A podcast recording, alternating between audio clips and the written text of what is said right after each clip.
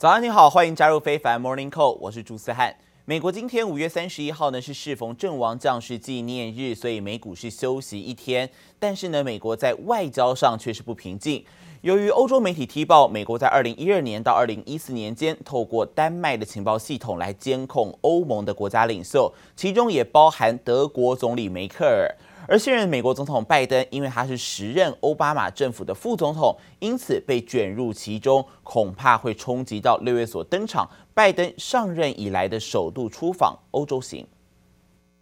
德法领袖召开视讯会议，相较于马克宏笑开怀，梅克尔恐怕笑不太出来，因为欧洲媒体惊爆梅克尔曾遭美国情报单位监听，而且丹麦的情报单位也掺了一脚。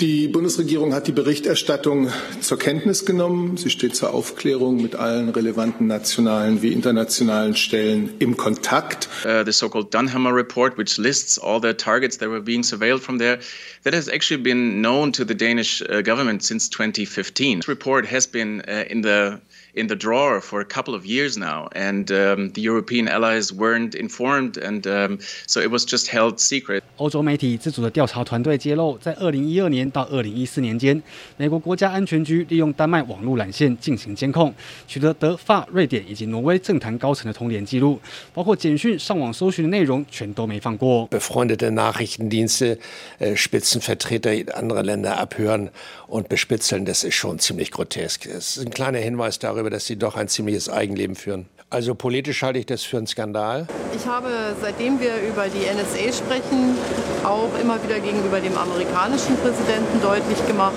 Ausspähen unter Freunden, das geht gar nicht. 美国监听欧盟国家领袖，早在二零一三年就被爆出来。当时美国国安局雇员史诺登还因此遭通缉逃亡。他最新的推文还指控，当时担任美国副总统，现在是美国总统的拜登一定非常了解监控行动，并要求说清楚、讲明白。杰里波利金综合报道。而美国要面对的还有美国总统拜登，他喊话这个月要在美俄峰会上向俄国的总统普廷来施压人权议题。而最新，莫斯科方面是回呛了，他说，普亭同样也要来讨论人权议题，而其中也包括一月六号美国的国会山庄动乱当中，前美国总统川普的支持者遭受的迫害。I'll be meeting with President Putin in a couple weeks in Geneva, making it clear that we will not, we will not stand by let him abuse.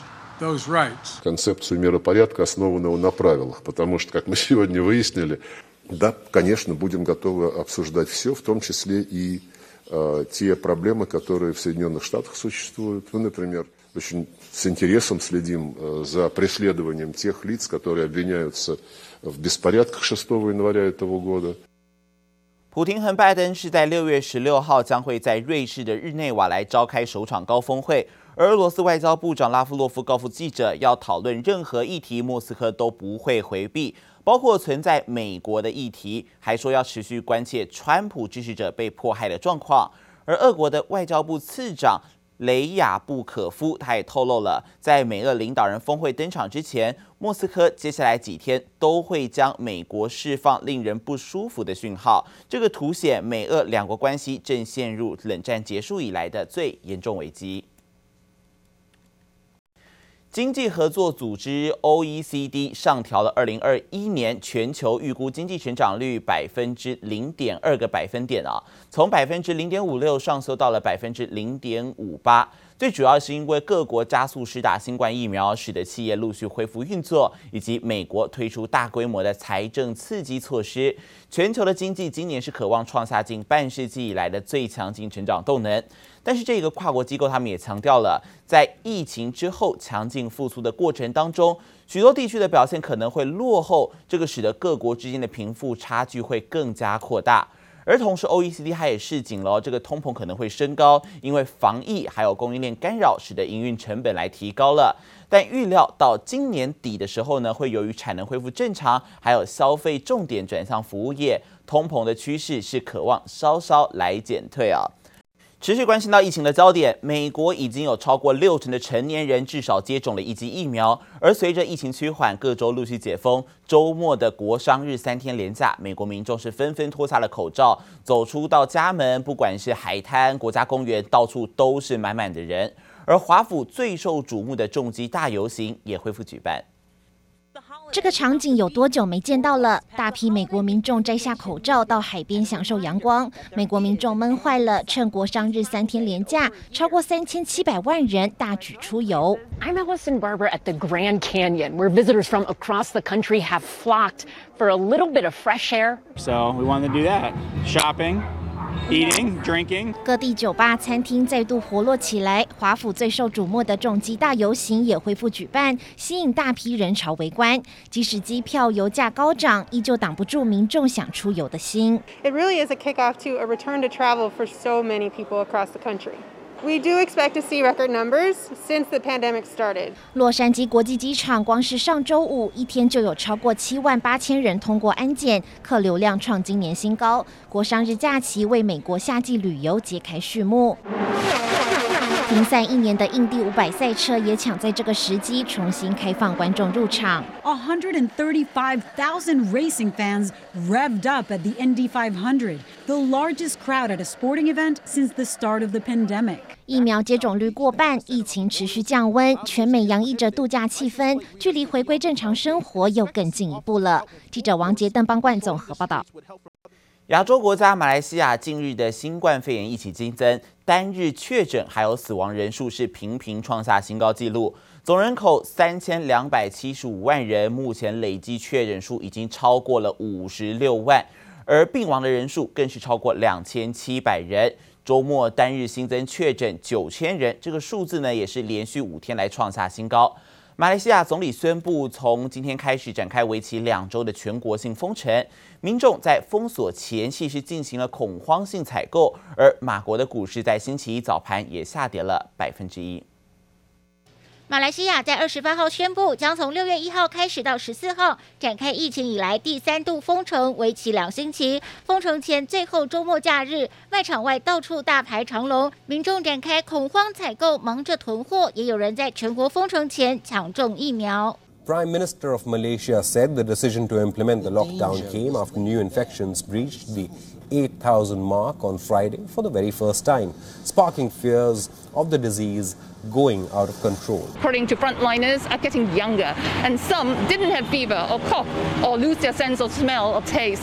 马来西亚在近几周因为具高度传染力且许多无症状的变种病毒病例激增，已采取局部封城措施。 现在更将全国封锁。六月一号开始，除了必要经济及服务领域外，其他社交与经济活动将全部停止。Thousand on the nineteenth of May for the first time and soaring to eight thousand two hundred and ninety this Friday. The Malaysian Finance Ministry is already already and also likely to develop an aid package for the public and economic sectors affected by the pandemic and the lockdown. And some, of course, will be welcoming because this is the fastest way, they said, to bring cases down, while others are considering the cost of the economy may be grave at 2.4 billion ringgit. 根据新加坡巴克莱银行经济学家预估，封城两周将使马来西亚 GDP 损失零点五到一个百分点，因此将马国今年的 GDP 预估从原先的百分之六点五调降到百分之五点五，低于马来西亚央行所预估的百分之六到百分之七点五区间。记者黄心如、杨其华综合报道。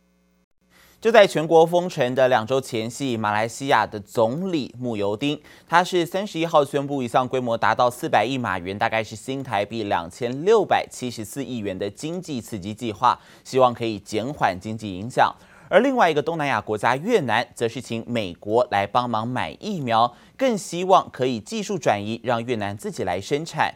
因为越南呐、在短短一个多月的时间，累计染疫人数已经超过了四千人。而国内人口最多的胡志明市准备对所有一千三百万的居民来进行筛检，并且同时关闭胡志明市还有河内的机场，一路到六月十四号。而各国急着寻觅疫苗的同时，却传出南韩传出了首起接种英国的药厂 AZ 疫苗之后出现的血栓症状不良反应报告。还有泰国也从四月初开始迎来新的一波疫情，来得又快又急，但只有百分之二点五的人口有施打疫苗。制造业近期不断出现一连串的新病例，也让多家在泰国有设厂的工厂是不得不关门停产。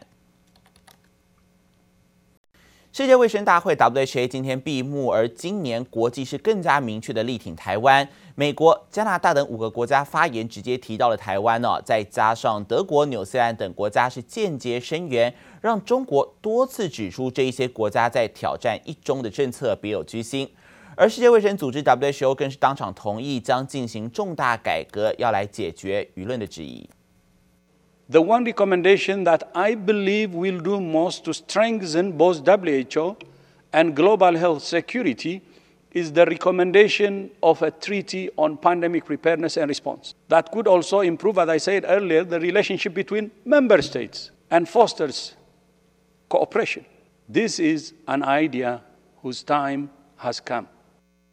这一届的 WHA 是从五月二十四号以视讯的方式来开幕，原定是六月一号闭幕，但因为讨论的进度顺利，所以提前来闭幕。而最受瞩目的是，由于 WHO 这一次处理疫情的过程饱受批评，引发欧盟国家推出决议，要求 WHO 推动改革，并且一致通过。